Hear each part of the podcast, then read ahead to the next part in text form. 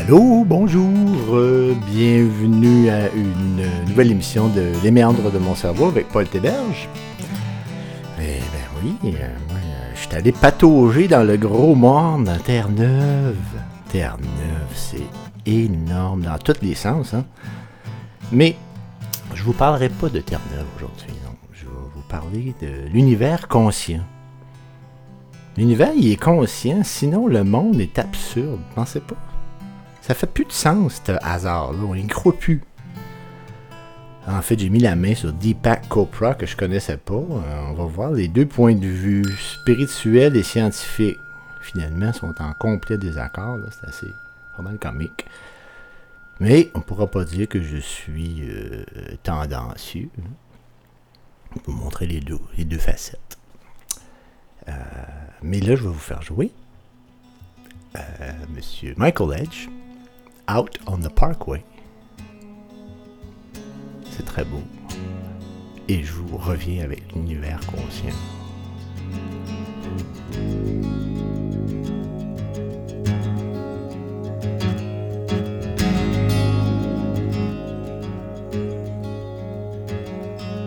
Out on the parkway, a gray spike driven down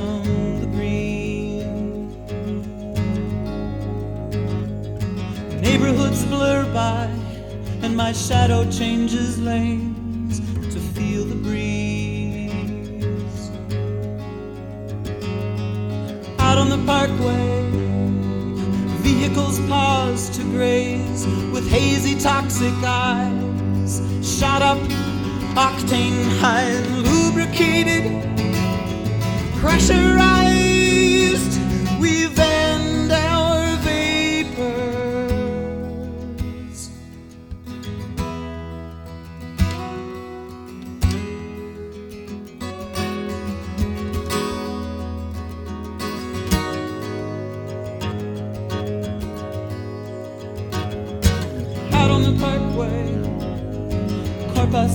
of life are each alone within the flow, and every bleeding taillight is seeking some suburban capillary home.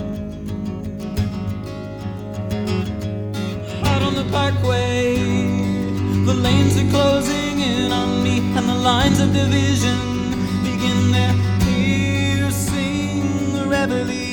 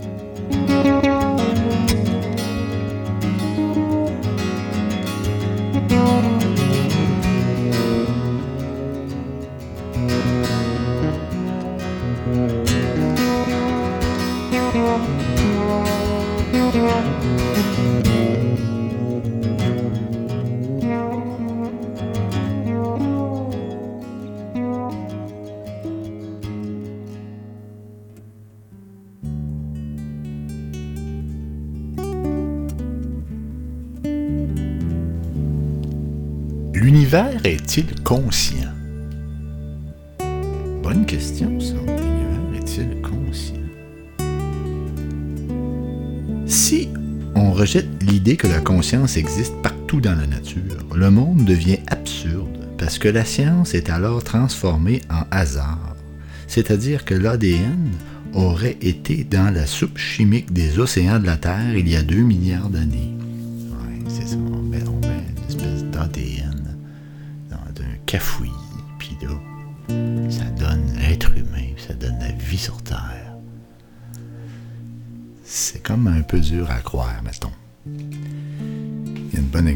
En guise de métaphore, remplaçons l'univers visible par une usine de fabrication de, voitures.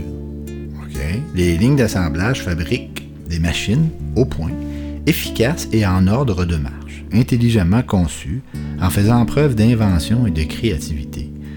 Cependant, derrière l'usine, on découvre un nuage d'atomes de fer, de silice et de polymères tourbillonnant autour d'elle avant d'y être aspiré. Peut-on réellement penser que ce nuage de matière et d'énergie soit suffisant par lui-même pour fabriquer une voiture? C'est pourtant l'explication actuelle que donne la science du Big Bang et de la création du cerveau humain.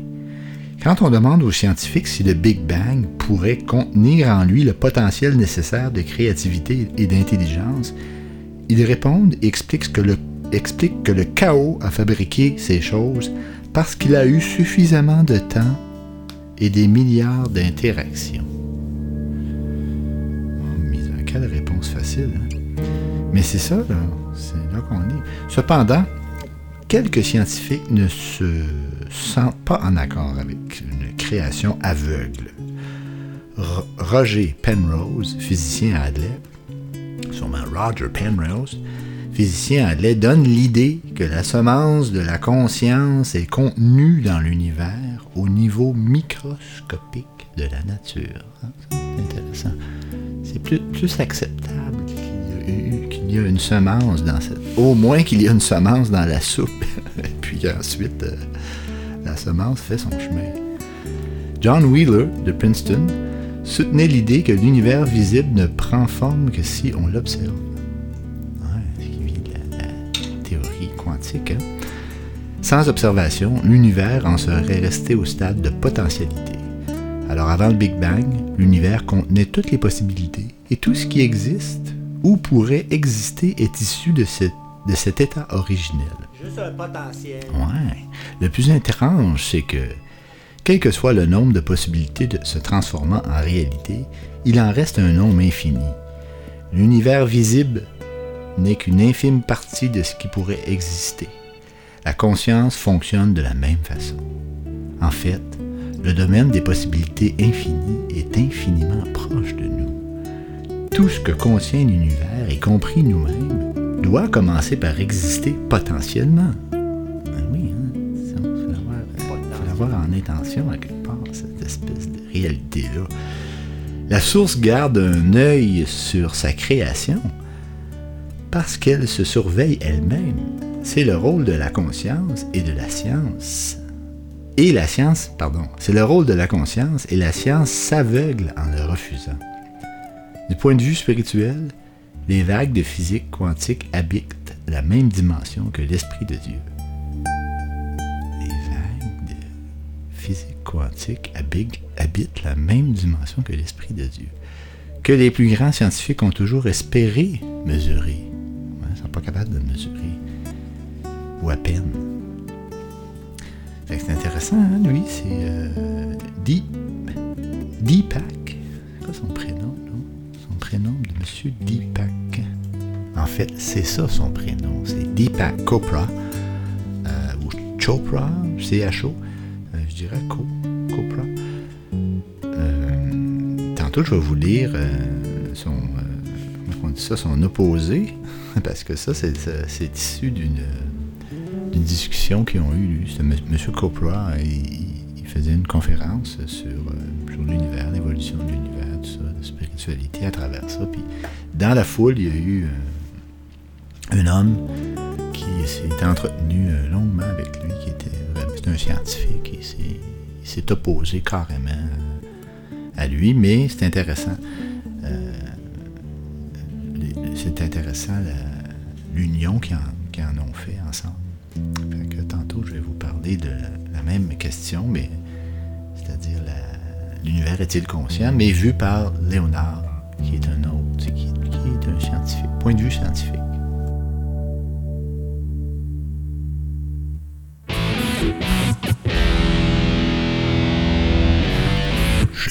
Pas le temps et que c'est bien compliqué, mais c'est sur le streaming de Suggère Bonheur que vous écoutez les méandres de mon cerveau pareil.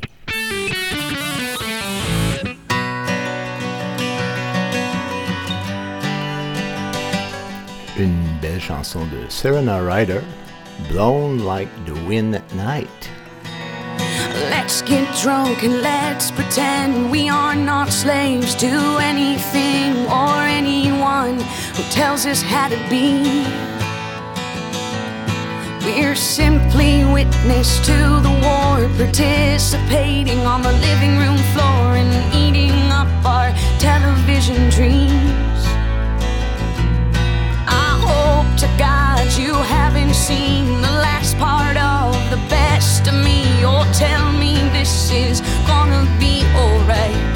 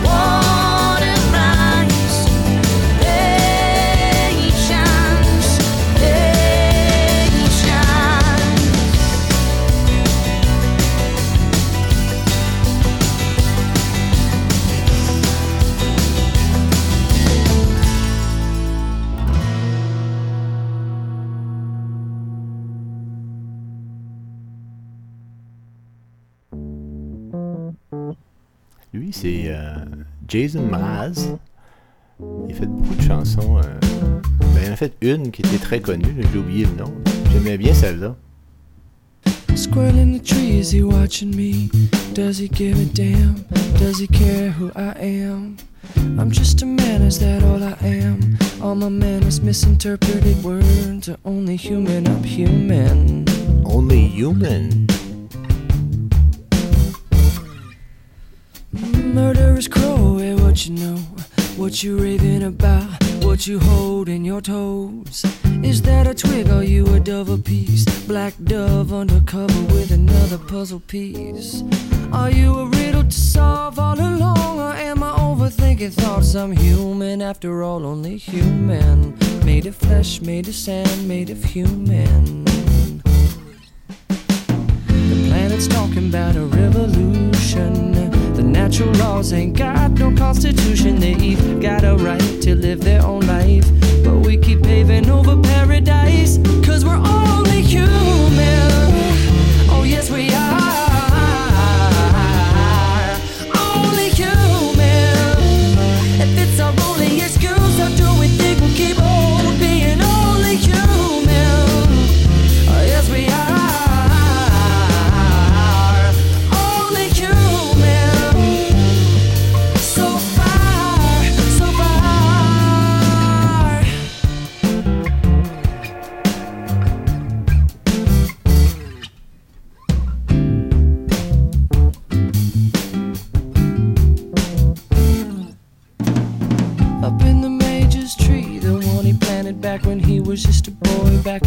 1923.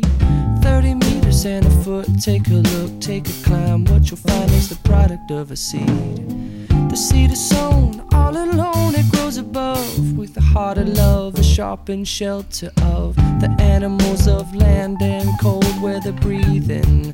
We're all breathing. The planet's talking about a revolution. The natural laws ain't got no constitution. They've got a right to live their own life. We keep paving over paradise,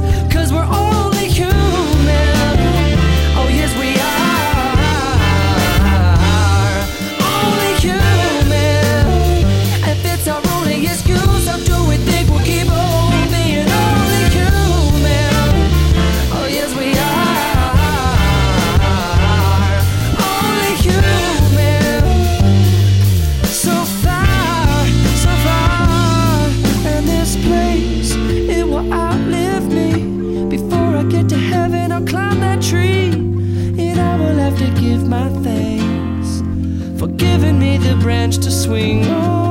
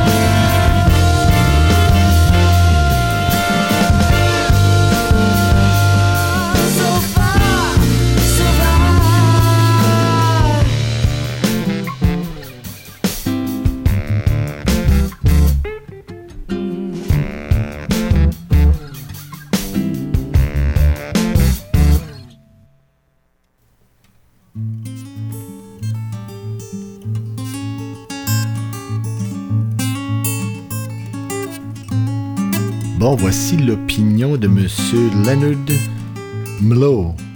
Mlodino. Mlodino. M-L-O-D-I-N-O-W. Je sais pas comment vous le prononcez, mais c'est Mlodino. Now. Mlodino. On va l'appeler Monsieur Leonard. Sur la fameuse question euh, est-ce que l'univers est conscient? Point de vue scientifique. C'est scientifique, lui. Qu'est-ce qu'un univers doté de conscience? Les scientifiques n'ont pas vraiment élabo- élaboré une définition précise de la conscience, si ce n'est la conscience de soi.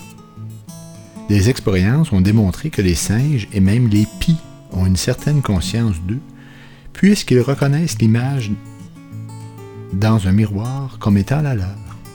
Étant donné que les mouches ne se reconnaissent pas, les scientifiques pensent que la conscience trace une frontière entre les espèces et se présente probablement à différents niveaux. En outre, les processus cérébraux automatiques, en dehors de tout contrôle de la volonté, sont considérés comme inconscients. Et si l'on considère que les humains ou les animaux sont dotés de conscience dans leurs relations, on ne peut pas tendre un miroir à l'univers pour vérifier s'il se fait beau. Pourtant, pouvons-nous savoir s'il est conscient? Les scientifiques ne rejettent pas les valeurs de Deepak qui sont l'amour, la vérité, la compassion, la moralité, ni la beauté de la réflexion humaine, mais ils les bannissent de leur théorie. La physique propose un univers dans lequel la conscience a sa place chez l'être humain et chez certains animaux sur Terre et probablement aussi sur d'autres planètes. Et c'est là que la nature a tracé sa ligne. Et jusqu'à ce que nos observations du cosmos ne nous prouvent le contraire, il est peu probable que les scientifiques considèrent que l'univers soit une entité consciente. Moi, j'ai l'impression qu'ils ont eu de la, qu'ils ont de la misère à définir ce que- ce qu'ils veulent dire par l'univers. D'après moi, ils n'ont pas la même définition, tout simplement.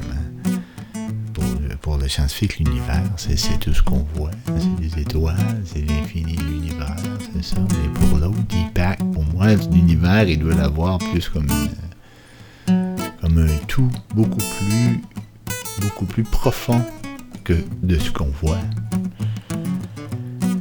Ben, j'imagine que M. Leonard, il voit pas pourtant. Il devrait. il devrait réaliser que dans l'invisible, il, y a- plein de dimensions, etc., etc. C'est difficile à... Ils sont difficiles à saisir, scientifiques, je trouve. Sais, sont prêts à admettre qu'il y a probablement de la vie sur d'autres planètes, mais ils sont pas prêts à admettre que dans... Il peut avoir euh, euh, plein de dimensions qu'on peut avoir accès ou non. Et, selon moi, l'intelligence qui est derrière la création de l'univers, c'est là qu'elle se situe. Elle se situe dans un endroit où ce qu'on- qui est plus difficile d'a- d'accéder. Probablement qu'on- ça va probablement prendre du temps, à moins d'être élevé, élevé au niveau de conscience et nanani nanana. Non, non, ni, non, non, non, non, non, ni, ni, ni, non, non, non. Non, ça c'est pas élevé. C'est pas comme ça qu'on va l'élever. Ben je dis ça, c'est pas comme ça, mais c'est dans, c'est dans la simplicité. Et puis dans le. en faisant le vide qu'on peut s'en approcher, selon moi, de cet espace. On sait très bien que notre environnement physique est un obstacle à cette ouverture de conscience. Tu sais, si tu veux t'élever puis essayer de comprendre ou d'entendre ou de voir ces dimensions parallèles, à quelque part, il faut que tu occultes celle dans la, seule dans laquelle on a conscience, la, la- vie de tous les jours, quoi. Alors en chantonnant, en se promenant dans le bois, en oubliant la vie, tu sais, le fait qu'il faut que tu chercher des bananes, ou ben non, il faut que tu achètes du pain, ou ben non, il faut que travailler, ou ben non, il faut que tu payes tes factures. Ça fait pas partie vraiment de, du lot de pensée qu'il faut qu'il t'habite pouvoir accéder à cette, dimension-là. Imaginez un instant, vous habitez le même espace de l'entité ou de l'intelligence, je ne sais pas comment la nommer, qui a créé l'univers ou qui a semé une graine qui a parti toute la patente. Puis là, on sera capable d'avoir une vraie discussion avec cette intelligence-là. C'est difficile de s'imaginer parce que probablement que si j'étais là, je serais pas là dans la même euh, forme que je suis là présentement. Je serais plus comme une espèce de âme errante une espèce d'idée euh, formée. là, qui, euh, mais ce serait intéressant d'avoir conscience d'y être pour pouvoir ramener l'information ici, parce que c'est quand même ici que le challenge de la vie se passe. Euh, en tout cas, si jamais il y en a qui y vont, euh, me direz comment ça s'est passé ou comment y aller aussi, peut-être.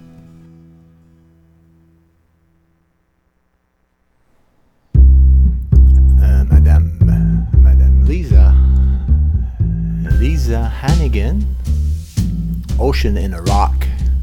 Bonne écoute.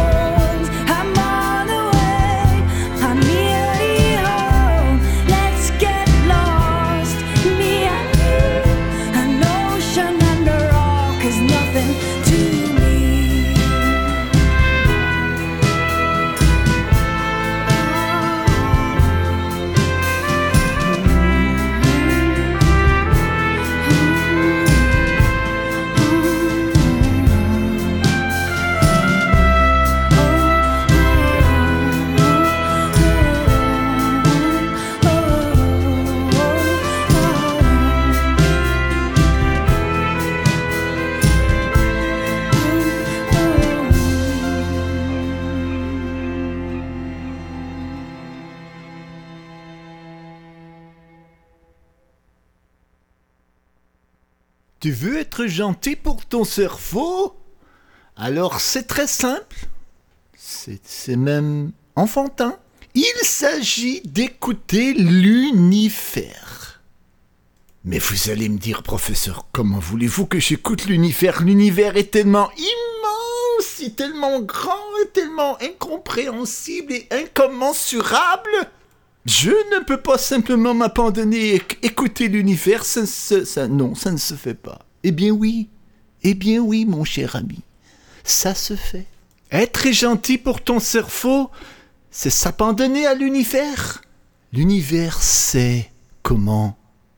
Elle sait où. Elle sait pourquoi. Elle sait quand je... Elle sait où je... Quoi je... Comment je... Pourquoi je...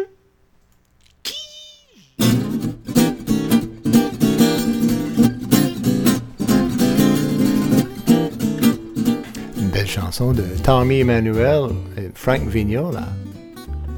Swing.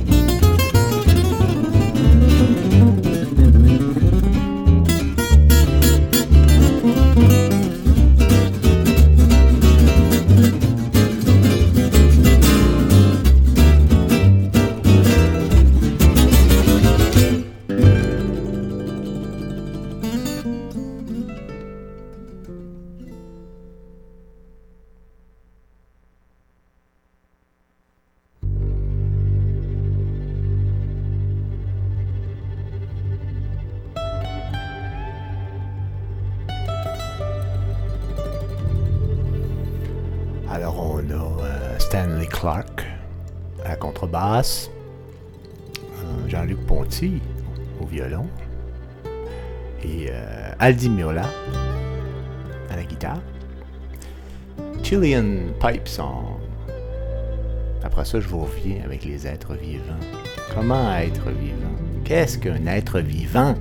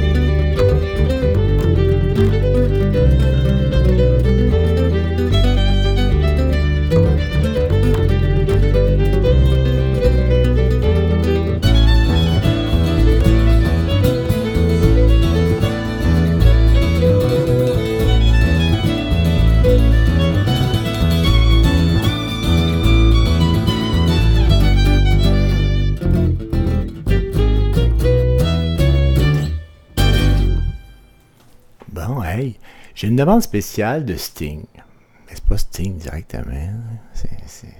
J'ai eu une demande spéciale de faire jouer une chanson de Sting. Sting! Alors, euh, j'ai juste du Sting sur vinyle, fait que euh, je vais faire une tentative. Êtes-vous prêt à, attendre euh, que je me déplace un instant? Ce sera pas long, ce sera pas long, vous l'entendre. History will teach us nothing. Ça devrait marcher un moment donné. Ouais.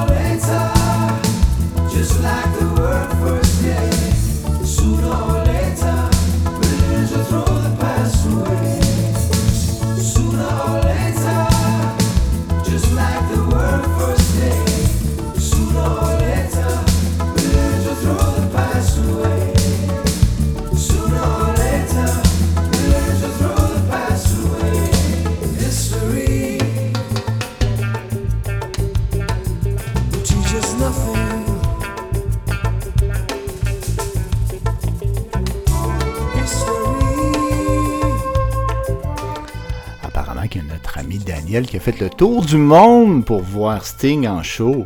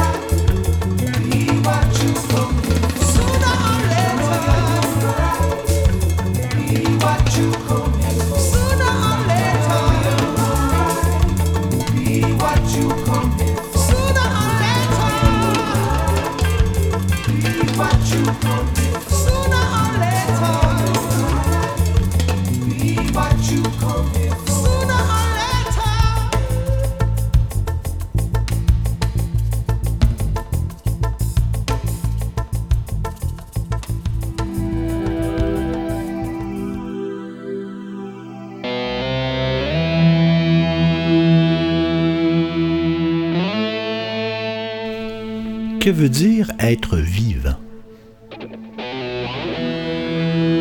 C'est la conscience qui est le fondement d'un univers vivant, dit M. Lanud. Ces vues font penser à une théorie appelée le vitalisme, selon laquelle la vie proviendrait d'un principe vital ou d'une force vitale qui imprégnerait le cosmos. S'il existait une force vitale, un objet vivant serait en interaction avec cette force et on pourrait employer cette interaction pour déterminer ce qui est vivant. Si elle n'existe pas, qu'est-ce qui rend les choses vivantes essentiellement différentes? Si l'existence d'une force de vie était une réalité, on pourrait penser qu'elle utiliserait dans toutes nos molécules un quantum de vitalité, faisant vivre le moindre des atomes à l'intérieur de notre corps. Hein? Pourtant, un être vivant n'est pas aussi vivant que la somme de ses composants. La vie est ce que les scientifiques appellent une propriété émergente. Les atomes et les molécules d'une chose dont les, caractéristiques répondent à la définition de la vie ne sont pas différents de ceux d'un morceau de métal. La différence provient uniquement de leur organisation. Je vous rappelle que c'est M. Leonard qui parle, le En physique, les choses vivantes se caractérisent par leur ordonnancement et leur capacité à le conserver. Si on ne conserve pas l'ordonnancement, on meurt en retournant à un état désordonné. Pour les êtres humains, cela signifie que pendant un certain temps, nos cellules restent organisées et préservent l'intégrité de leur contenu.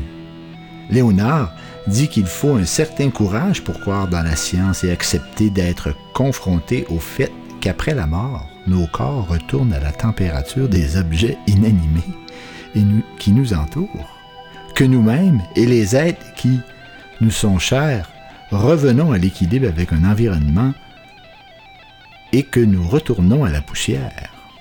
Ouais, c'est ça, ça la vie des scientifiques. Deepak nous parle de qu'est-ce que ça veut dire un être vivant, qu'est-ce que la vie. La vie est l'essence de l'existence. Elle est imbriquée dans la matière première de l'univers.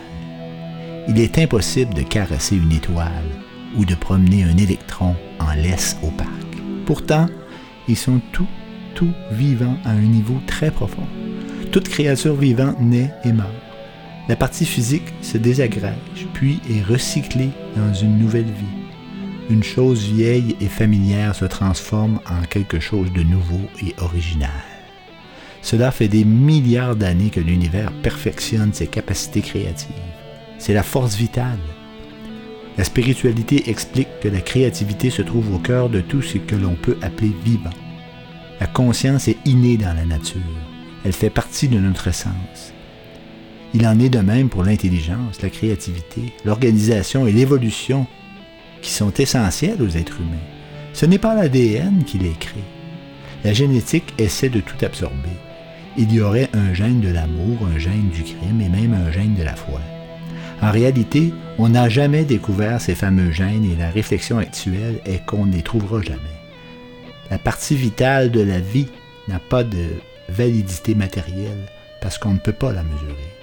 L'ADN soulève la même objection car bien qu'il soit porteur chimique d'un message incroyablement complexe, il ne constitue pas le message lui-même.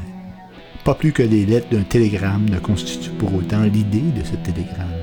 L'univers s'autocrée et se développe comme une entité vivante. La spiritualité n'a pas besoin d'un moment spécifique pour voir apparaître la vie.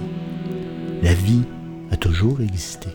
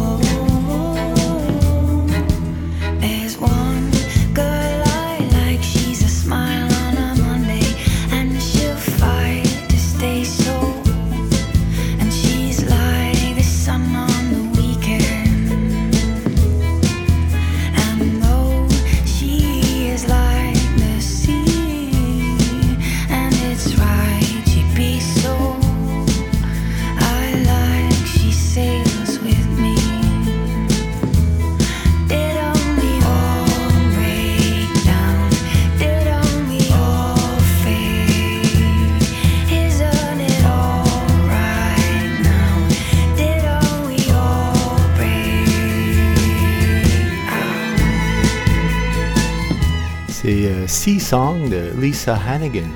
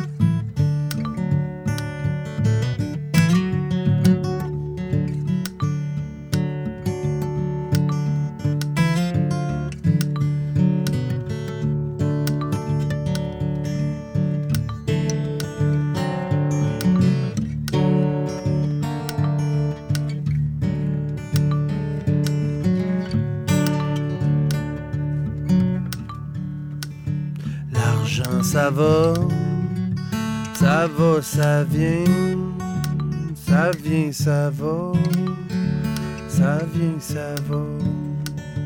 L'argent, ça va, ça va, ça vient, ça vient, ça va.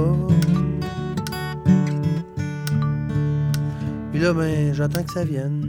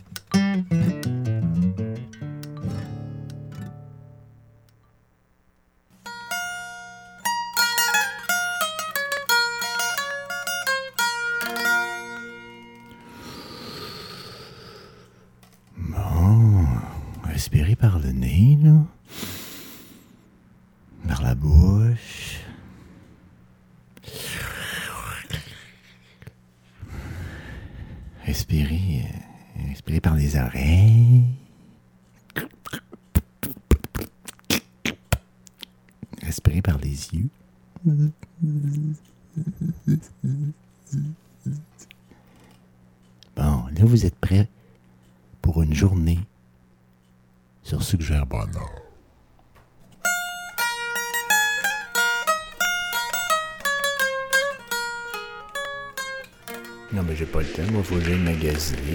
J'ai pas le temps d'écouter ce que Habana. Quoi? C'est super. Ah, c'est super. Alors, c'est super.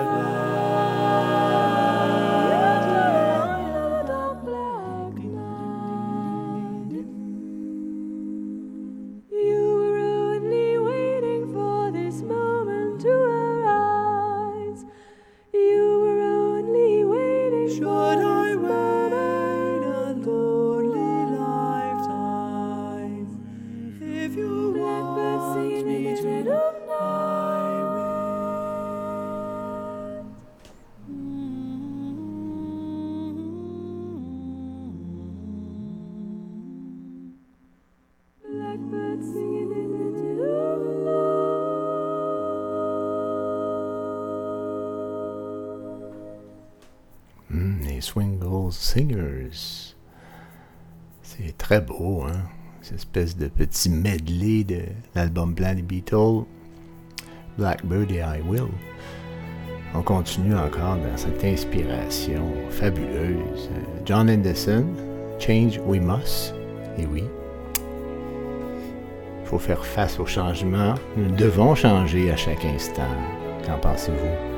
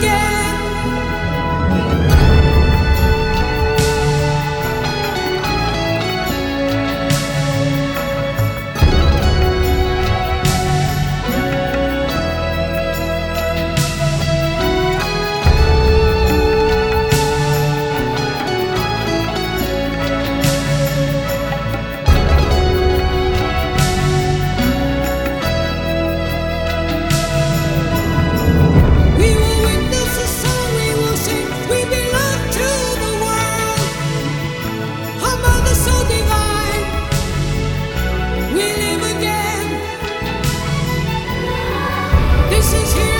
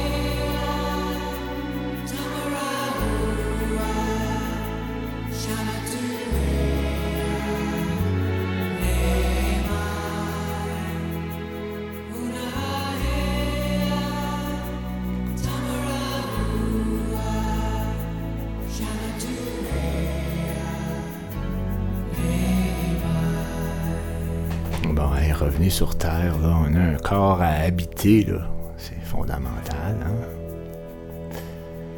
Bon, le dessin de l'univers. Dessin de l'univers. Attends un petit peu, là. Euh, J'arrive.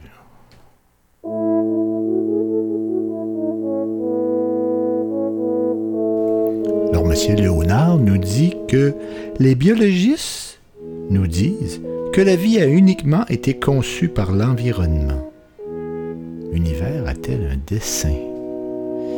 Si on admire les capacités stupéfiantes de la vie, il est plus naturel de dire qu'on ne peut les obtenir que par l'évolution, plutôt que d'avancer qu'elles sont obligatoirement l'œuvre d'un créateur.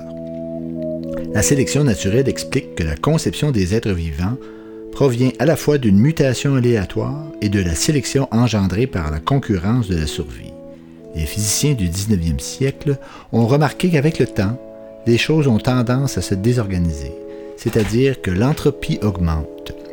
La loi qui explique pourquoi les choses vivantes doivent travailler à rester en vie est appelée la seconde loi de la thermodynamique.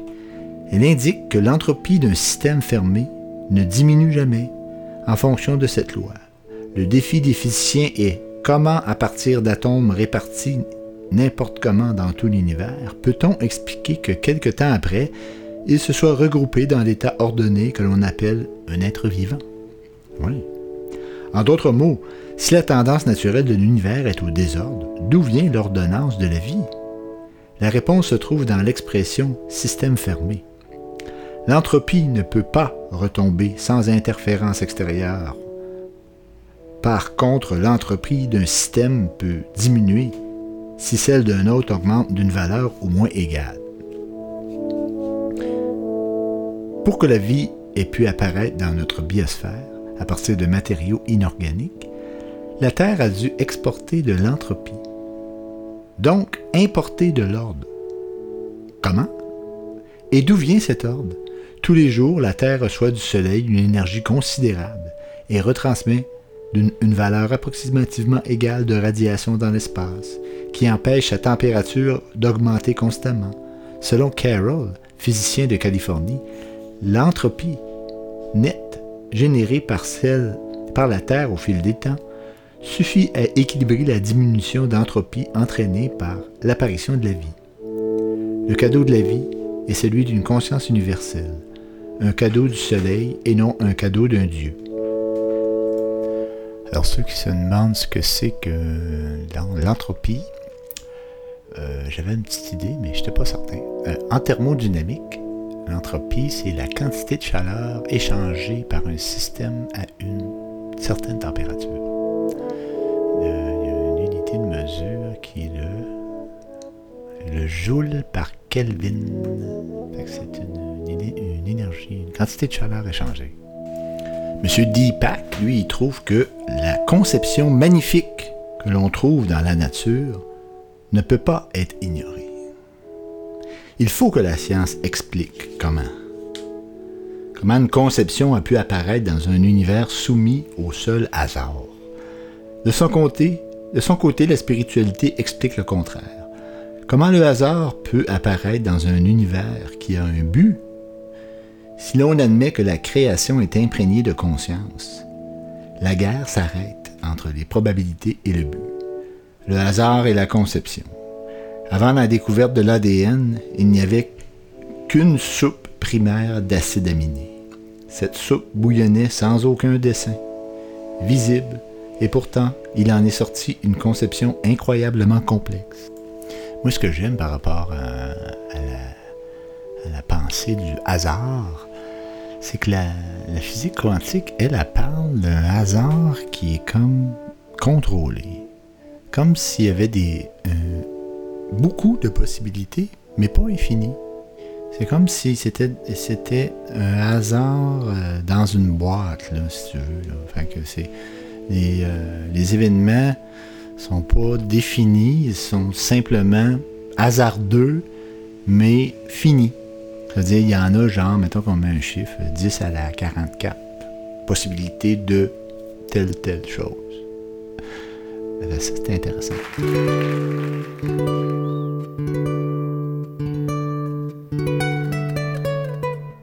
Monsieur Howe qui euh, embarque par-dessus moi, j'avais pas beau vu ça. Surface Tension, Steve Howe, euh, guitariste de Yes. Écoutez bien ça, virtuose.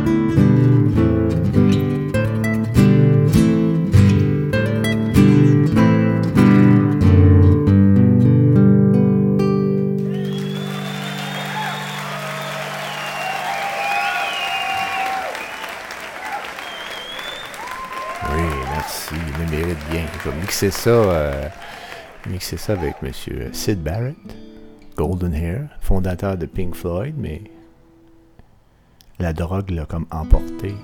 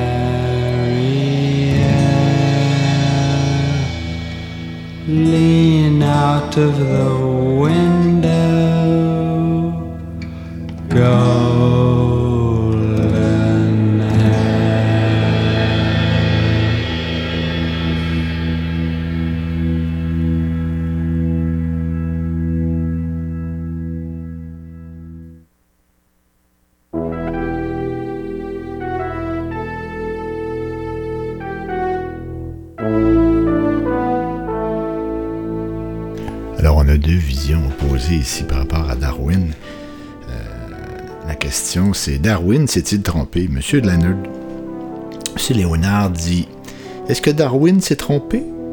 Est-ce que les scientifiques sont réellement en train de tout faire pour colmater les voies d'eau d'un navire qui sombre? La réponse est non. À l'exception d'une poignée de créationnisme motivés par des croyances religieuses, aucun scientifique ne remet en question l'idée fondamentale de l'évolution darwinienne, ni la sélection naturelle qui la sous-tend. Deepak écrit que l'évolution décrite par Darwin est fausse parce que si elle était exacte, la concurrence et la coopération, l'égoïsme, l'altruisme ne pourraient pas coexister. Il est vrai que les moteurs de la théorie de l'évolution, la sélection naturelle à travers la concurrence et la survie la plus adaptée semblent interdire la coopération. Mais Léonard pense que l'évolution de la culture est peut-être plus importante pour l'humanité aujourd'hui que l'évolution génétique. Notre espoir d'un avenir meilleur se trouve dans le développement des valeurs telles que l'attention portée aux autres, l'amour du savoir et de l'apprentissage, la protection des ressources naturelles et la diminution des dégâts causés à notre environnement. C'est le type d'évolution culturelle plus que biologique qui peut nous sauver. Deepak répond que la théorie sur l'évolution repose sur des idées fausses. Ce, les idées fausses suivantes. La vie, est uniquement physique. L'évolution procède par mutation accidentelle. L'esprit est un but élevé. L'esprit et un but élevé sont des illusions. La survie est le but ultime de tous les organismes vivants. La concurrence est la force qui fait tourner la nature. Ce n'est pas Darwin qu'il faut blâmer pour ces notions, mais plutôt ses adeptes qui ont développé une théorie où l'aléatoire de la stupidité ont prévalu. Si l'on retire ces conceptions et ces fausses assertions, il devient clair que la conscience a évolué depuis l'origine et ne s'arrêtera jamais. Peut-être qu'elle s'arrêtera jamais, puis elle va toujours continuer à évoluer. Moi, je l'ai toujours vu comme une, capacité pour emmagasiner des, des données. En tout cas, la, la- la conscience globale, la conscience de tout, la conscience universelle, euh, j'ai l'impression qu'elle grandit. Si vous avez suivi des euh, émissions sur les, ch- les champs morphiques, ça aussi, c'est un, autre espace qui, euh, j'ai l'impression, qui grandit, que la capacité de- d'emmagasiner de, de l'information euh, augmente, augmente avec les espèces. Pour ce qui est de la, est-ce que la, conscience universelle, c'est l'amalgame de tous les champs morphiques, c'est là qu'il peut, ça peut être intéressant. Mais c'est vrai qu'elle peut évoluer dans le sens où on peut plus euh, s'en approcher mais pas d'une façon religieuse, parce que souvent, une façon religieuse, c'est comme si on le voyait à l'extérieur de nous, alors que c'est. C'était. c'est- Ils le voient comme si c'est pas eux. Pourtant, on est. On est la conscience universelle. On en, fait partie, là, à quelque part. Cet espace-là, elle n'arrêtera jamais d'exister. Même si on n'est pas capable d'y accéder, elle va toujours, euh, elle va toujours être là. Ça me parle bien fort, moi, en tout cas, ça. Puis je suis certain qu'il y a pas qu'à de monde qui ont, ont déjà commencé à avoir accès euh, à cette, euh, aux multidimensions, être proche de cette espèce d'énergie créatrice, là. C'est, quoi, ça? Alors, si ce sujet-là vous intéresse, euh, tout ce que j'ai dit sur, euh, sur ça, euh, ça vient d'un livre qui s'appelle Qui détient les clés de l'univers? J'aime pas bien le titre, ça fait un peu. pas très. Ça fait, ça fait vendeur un peu, puis je fuis ça un peu. Mais un coup, avoir commencé à la lire, c'est intéressant. Moi, je l'ai pris d'un résumé qui vient d'une revue. C'est le livre de Deepak, Deepak Chopra et Leonard. Mlodino. C'est- qui est né d'une rencontre euh, fortuite entre deux auteurs au, cours- d'un d'un débat qui a été organisé dans un amphithéâtre l'Institut de technologique de Californie.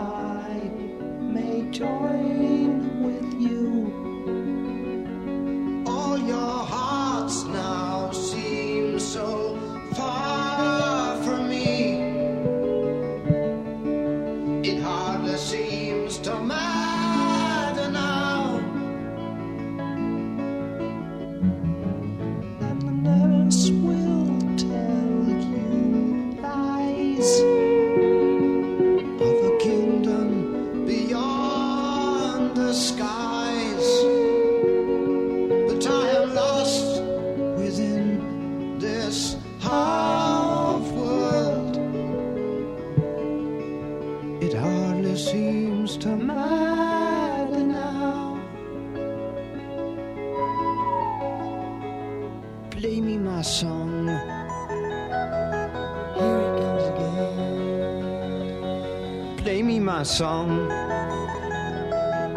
Here it comes again.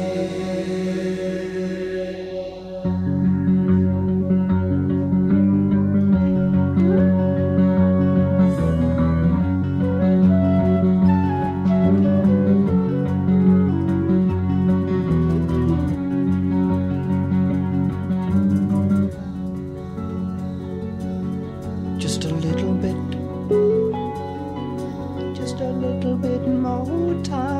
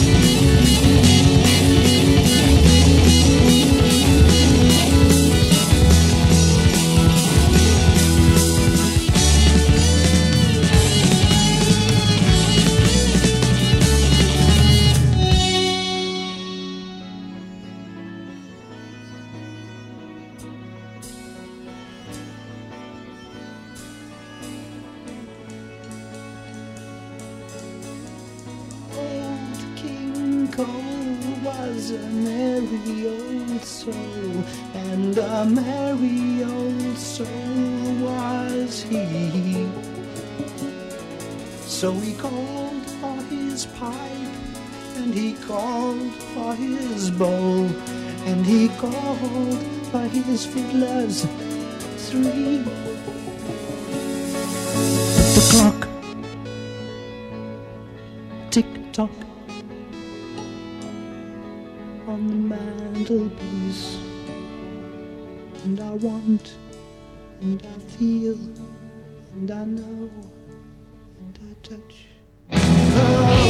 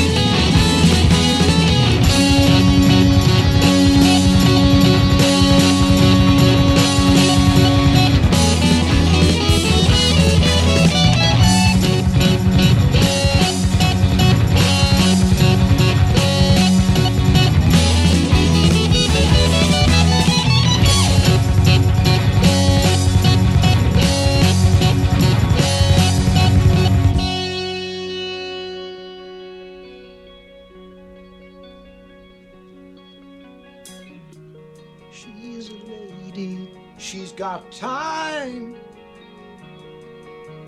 Brush back your hair and let me get to know your face.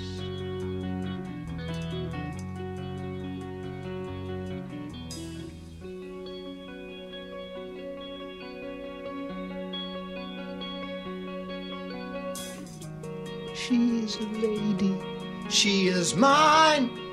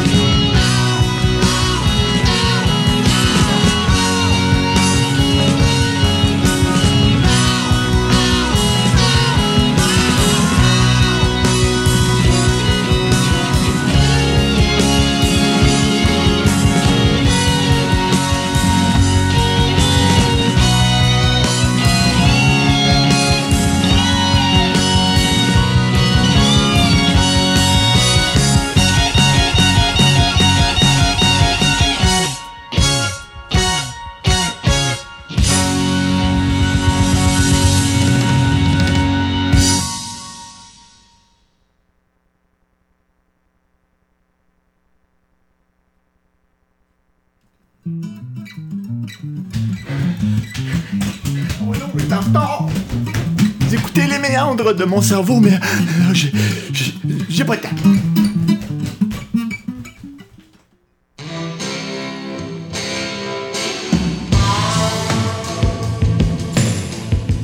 Ah, eh, Paul, il n'y a pas le temps. mais On va quand même prendre le temps d'écouter I Don't Wanna Be a Soldier de John Lennon. Et puis, euh, je vous dis bonne journée. On se revoit à la prochaine. Merci d'écouter.